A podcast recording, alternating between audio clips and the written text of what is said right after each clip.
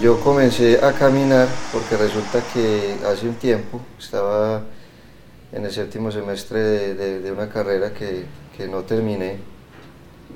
Y luego pues comencé a hacer otra carrera con mi mamá y con mi hermana y montemos un negocio, emprendamos algún negocio.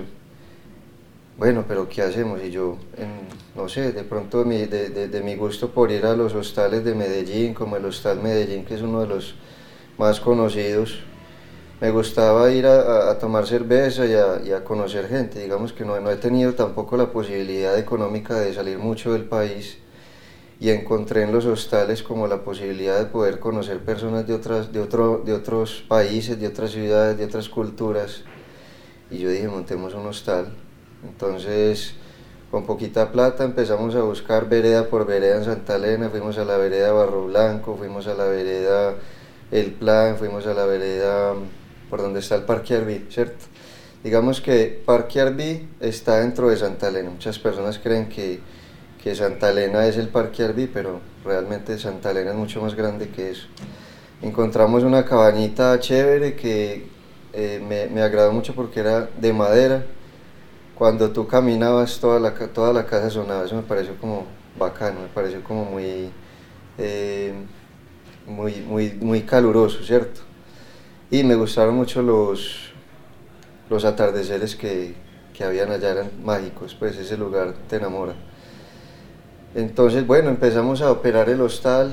eh, me acuerdo que la, primera noche que yo dije, bueno, yo, es feria de flores, el hostal está montado, voy a salir a buscar mis primeros huéspedes. Y salí a la vereda eh, Barro Blanco, donde está la, la finca silletera de los Londoños, que es una de las más conocidas. Y vi por ahí unas chicas que eran de otro país, eran de, creo que eran de Canadá y Estados Unidos, y, bueno, me, atreví, me acerqué y les dije, chicas, tengo un hospedaje, eh, es muy sencillo, pero bueno, queremos invitarlas a que lo conozcan, les cobro barato. Eh, y bueno, el tema, el, negocio empezó a funcionar, empezó a funcionar, y yo, digamos que en semana me quedaba solo muchas veces, y yo dije, "Ve, voy a empezar a explorar voy a empezar a explorar y empecé a, empecé a caminar y empecé a caminar y empecé a conocer eh, los lugares de Santa Elena y de ahí viene como ese gusto por, por caminar, ¿cierto? Digamos que me gusta mucho como explorar lugares poco conocidos y que las personas incluso de los mismos lugares no conocen, pero que empieza uno a conectar y empieza uno a investigar y dice, ve, es que por aquí era que bajaban las, las lavanderas de Santa Elena a lavarle la ropa a la gente rica de Medellín. Y algo bonito del senderismo es que vos haces varias cosas a la vez, ¿cierto? Vos haces fotografía, disfrutas del, de los paisajes, disfrutas del bosque, disfrutas del aire puro, disfrutas eh, de poder conocer al campesino. Y en una de esas eh, caminatas conocí a un silletero lo más de, de bacano. El hombre se llama Federico. Un saludito para Federico si llega a escuchar este, este audio este podcast. Federico tiene una, una finca en Santa Elena que es difícil acceder a pie, es difícil acceder a pie. Eh, pero bueno, una caminata lo, lo encontré, yo llegamos a un lugar lleno de flores, o sea, tú te parabas ahí y decías, wow, qué lugar tan increíble, esto solamente se ve en, en- en televisión. Y así he conocido mucha gente, ¿cierto? Digamos que una de las cosas chéveres que, que logra uno con, con las caminatas es eh, conocer, conocer el campesino, conocer muchas realidades. Finalmente se da cuenta uno de, de- de tantas necesidades que pasan y que realmente las personas que están acá puede que, que, que conozcan una realidad que finalmente no es la que uno conoce cuando, cuando está caminando.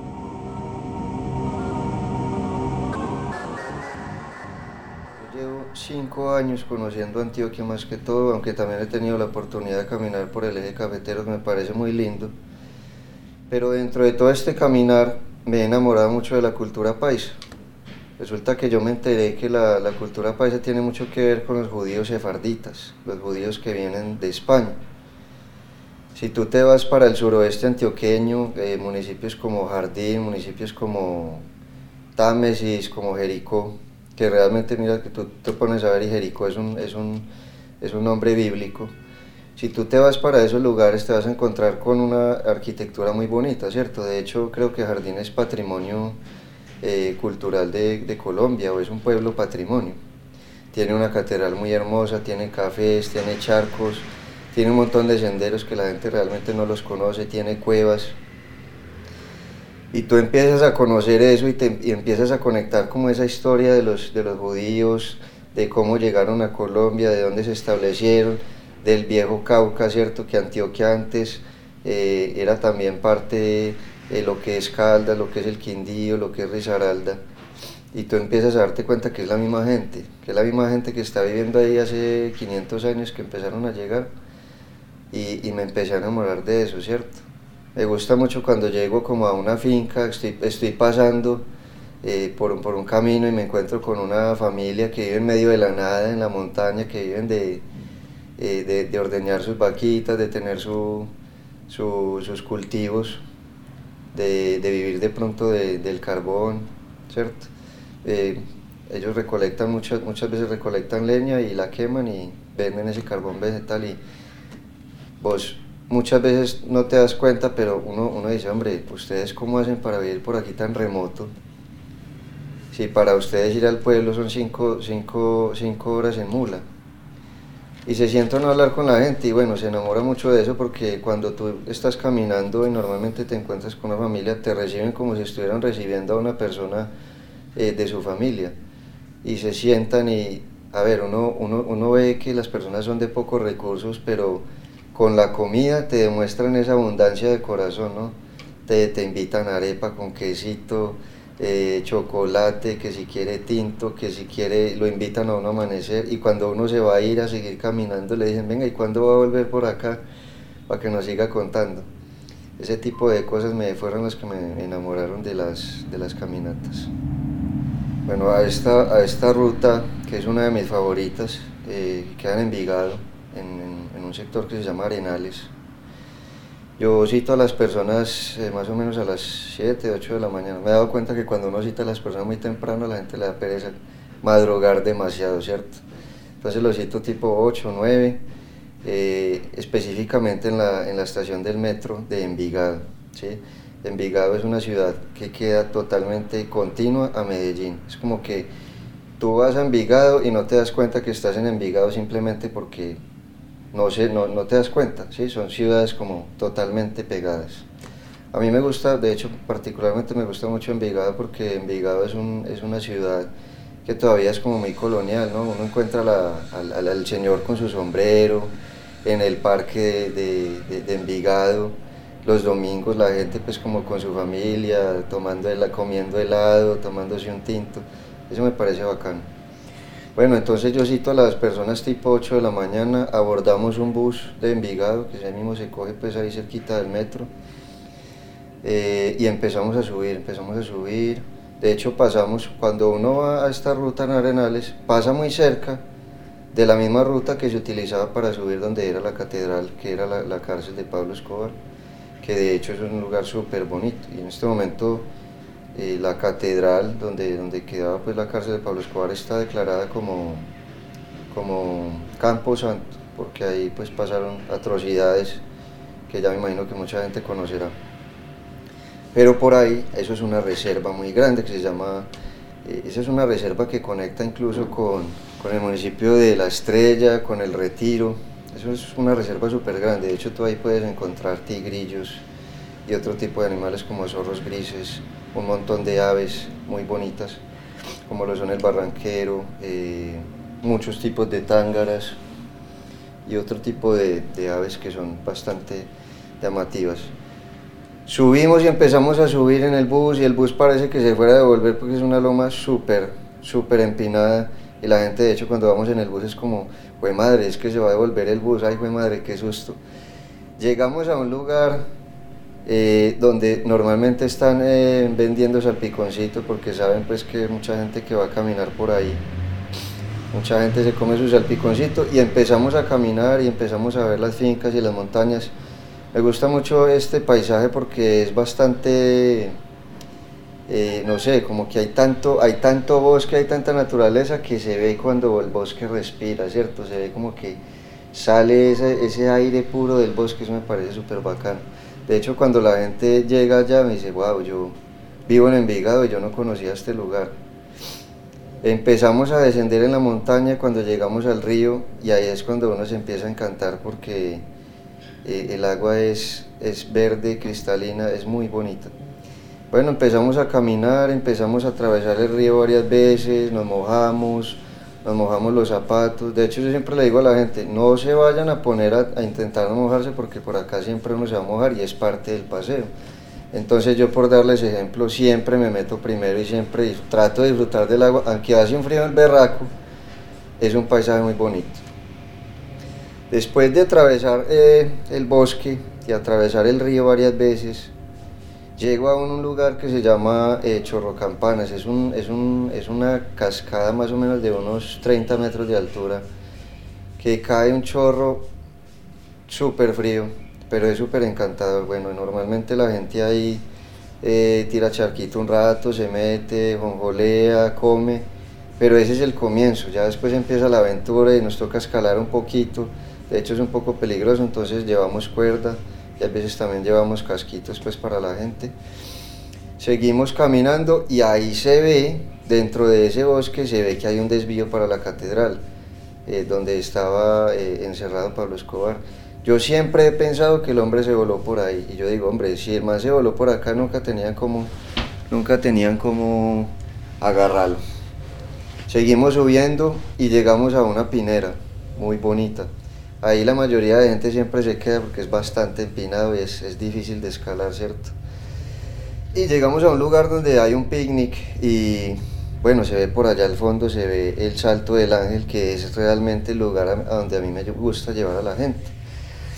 A ese lugar se llega después de que tú llegas a la zona de picnic, tú empiezas a bajar y empiezas a, es, es, un sendero, pero realmente no es un sendero como bastante bien construido, sino que se pone riesgoso porque hay mucha piedra y muchas personas se demoran mucho para bajar ahí porque realmente hay acantilados donde, donde tú te caigas pues simplemente eh, pues te mata, ¿cierto?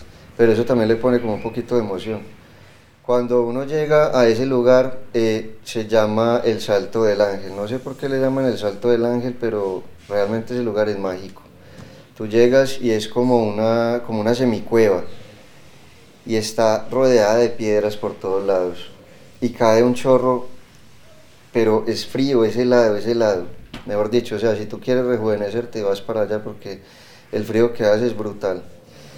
Eh, ese lugar para mí es uno de los, de los favoritos. porque me gusta mucho? Porque está muy cerca de la ciudad, pero es un, es un lugar que, digamos que si tú lo fotografías y lo ves en, fotografías, tú siempre te vas a preguntar, ¿dónde está ese lugar tan hermoso? Parece inhóspito, pero no lo es, pues digamos que es un lugar eh, que siempre me gusta llevar a la gente porque siempre se sorprende. Y aunque hace un frío de putas, pues la gente siempre se quiere quedar ahí, ¿no? Es ese, digamos que eso es uno de mis lugares favoritos cerca de, de la ciudad.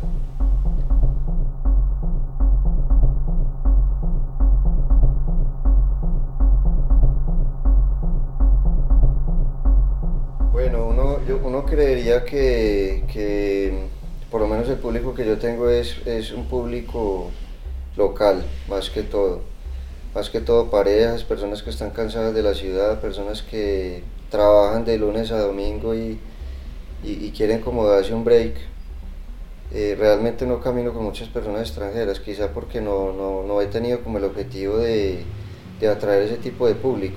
Entonces digamos que yo encontré en, en ese público local un público fácil de atraer, pues porque habla mi mismo idioma, tienen la misma identidad y digamos que a través de la fotografía que yo proyecto, trato como de generar esa, esa, esa identidad paisa que, que, me caracteriza a mí y que le permite a ellos también como eh, animarse a conocer estos lugares, ¿cierto? Que es que cuando tú vas a caminar no solamente conoces naturaleza, conoces cultura, conoces tu propia cultura, ¿cierto?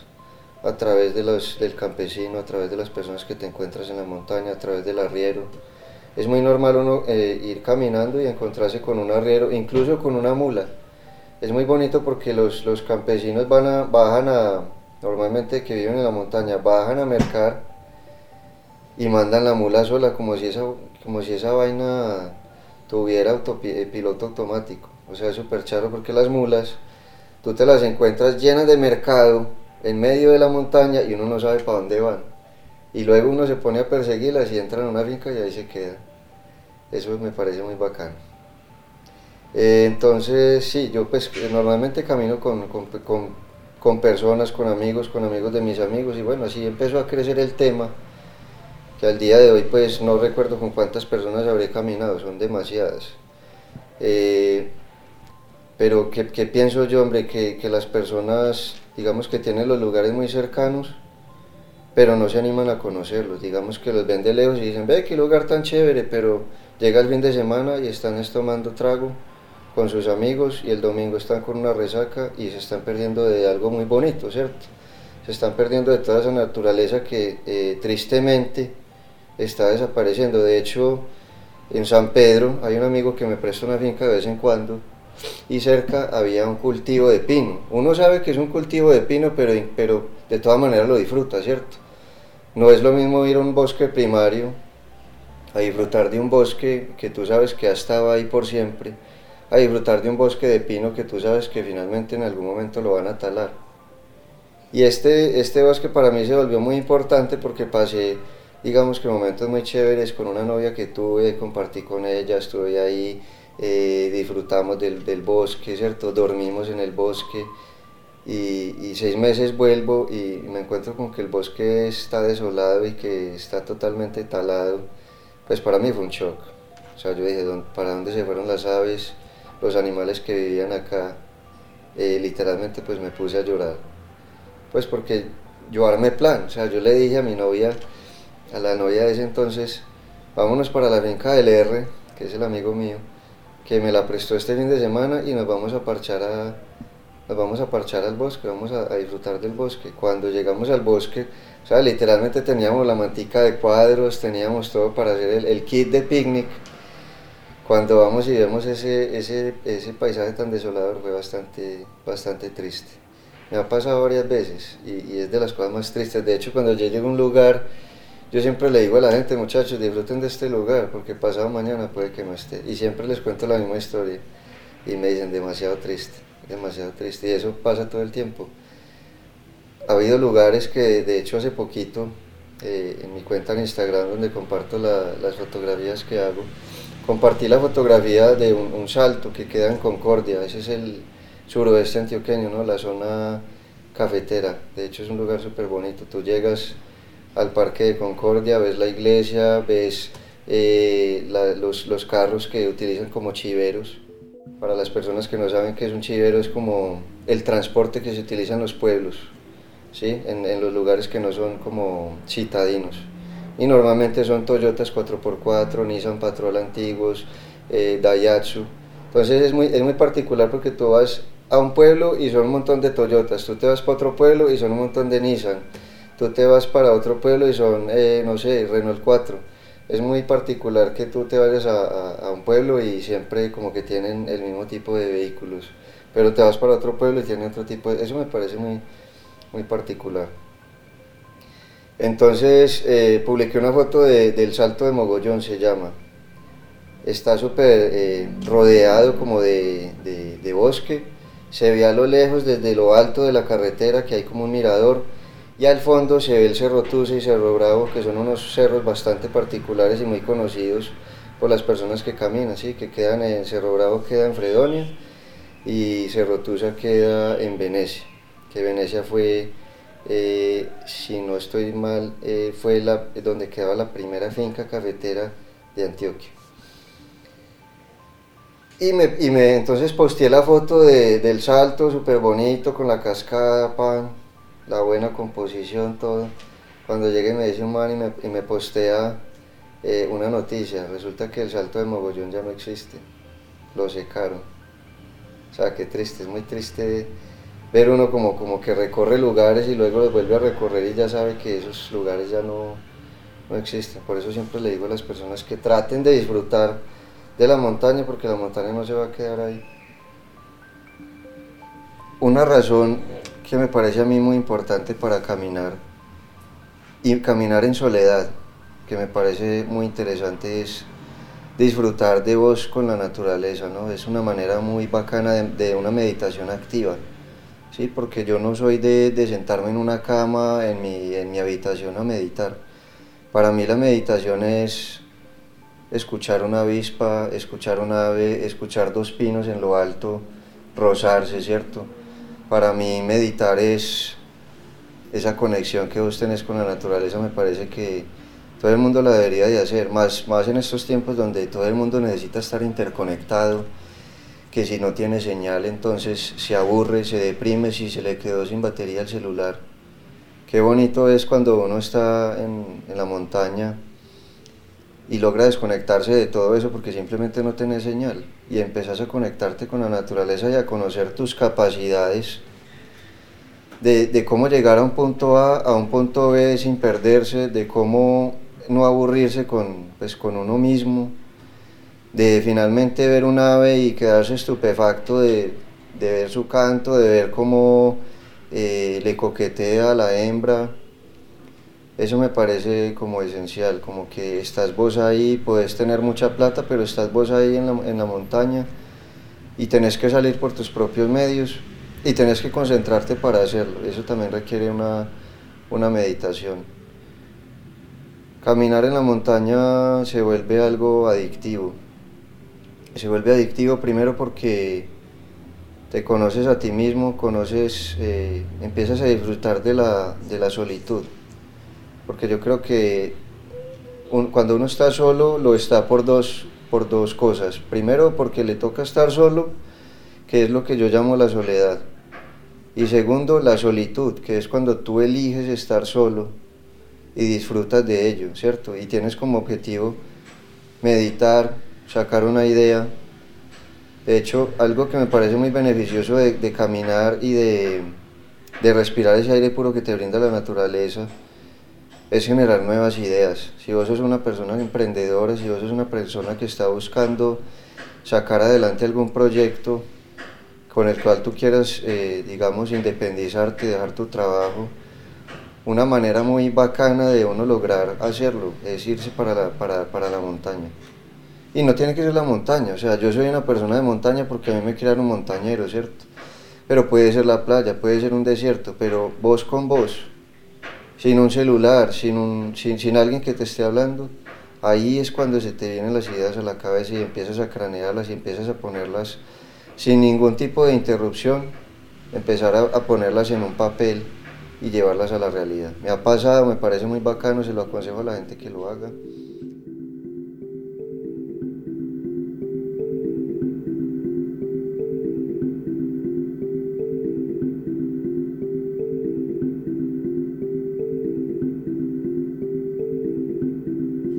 Otra cosa que me parece muy bacana de caminar es primero reconocer lo que te rodea, la cultura, tener la propiedad de decir es que yo soy de acá, es que yo no es que yo fui al pueblo y conocí el parque, no es que yo conozco este lugar, lo conozco desde allí, desde allí, sé dónde queda la casa de tal persona, sé dónde aconteció aquello y eso me parece muy bacano, poder hablar de un lugar con propiedad me parece bacano para uno poder decir es que yo soy colombiano, ¿cierto? Ser colombiano no es vivir en Bogotá o en una ciudad y simplemente ir al centro comercial. Ser colombiano es conocer la realidad de las personas que están en el campo. Ser colombiano es, conocer la realidad de un desplazado. Ser colombiano es poder decir, yo conozco ese lugar y ya no existe. ¿Sí?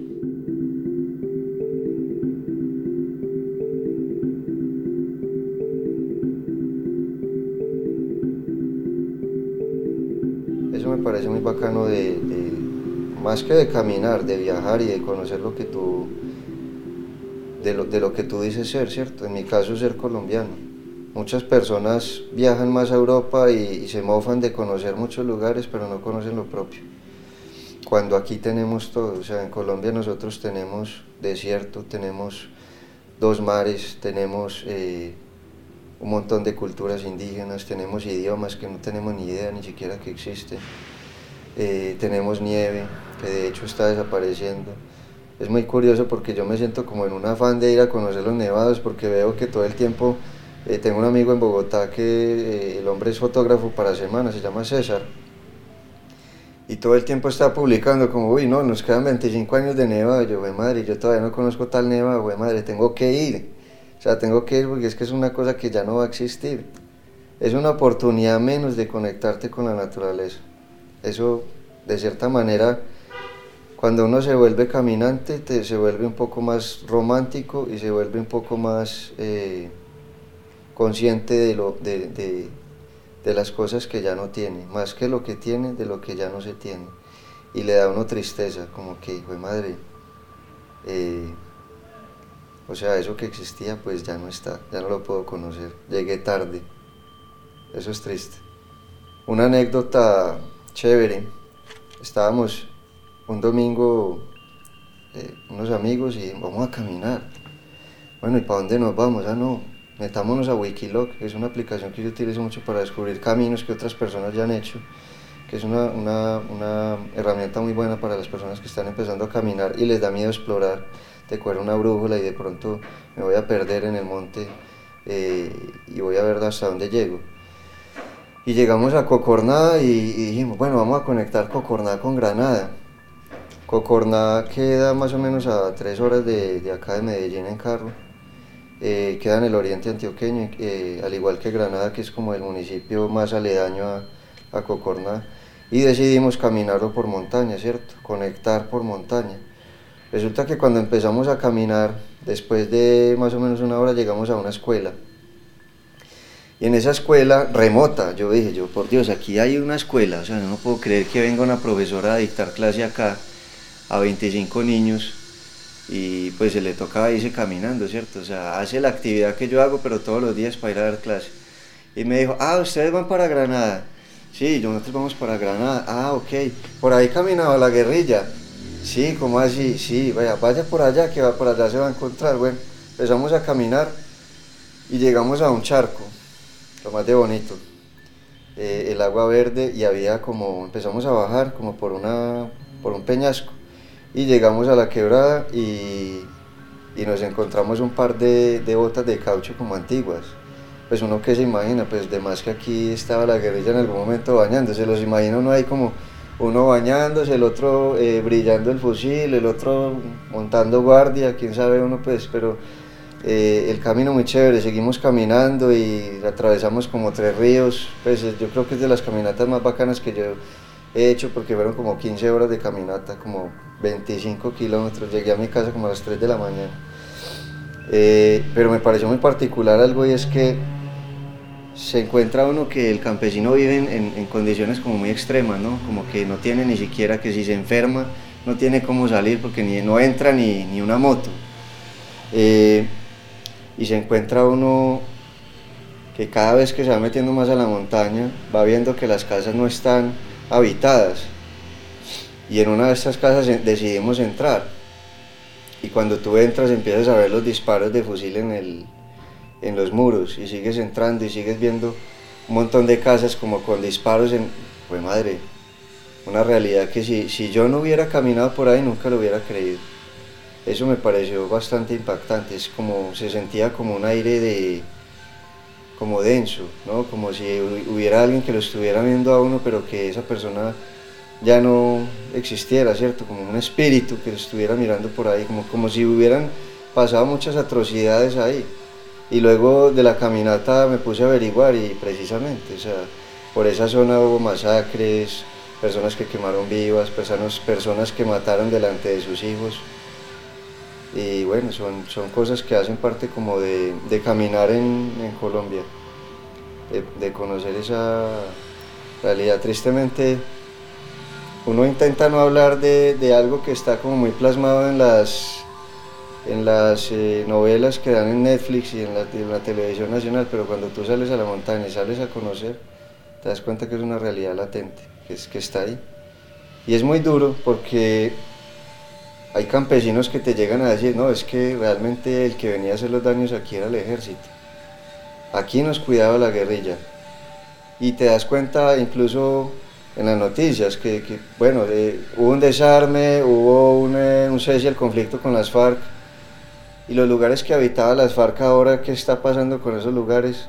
Los está habitando el Estado, los está talando, está eh, dando concesiones mineras, y se dan cuenta tristemente que donde había la guerrilla o donde había guerrilla, esos lugares estaban protegidos. De una u otra manera estaban protegidos. Y que hoy vas a ver, y no hay sino contaminación, tala, minería. Es triste saber que un problema, un conflicto, eh, finalmente desapareció, pero también con él desaparece la, la naturaleza. Side City.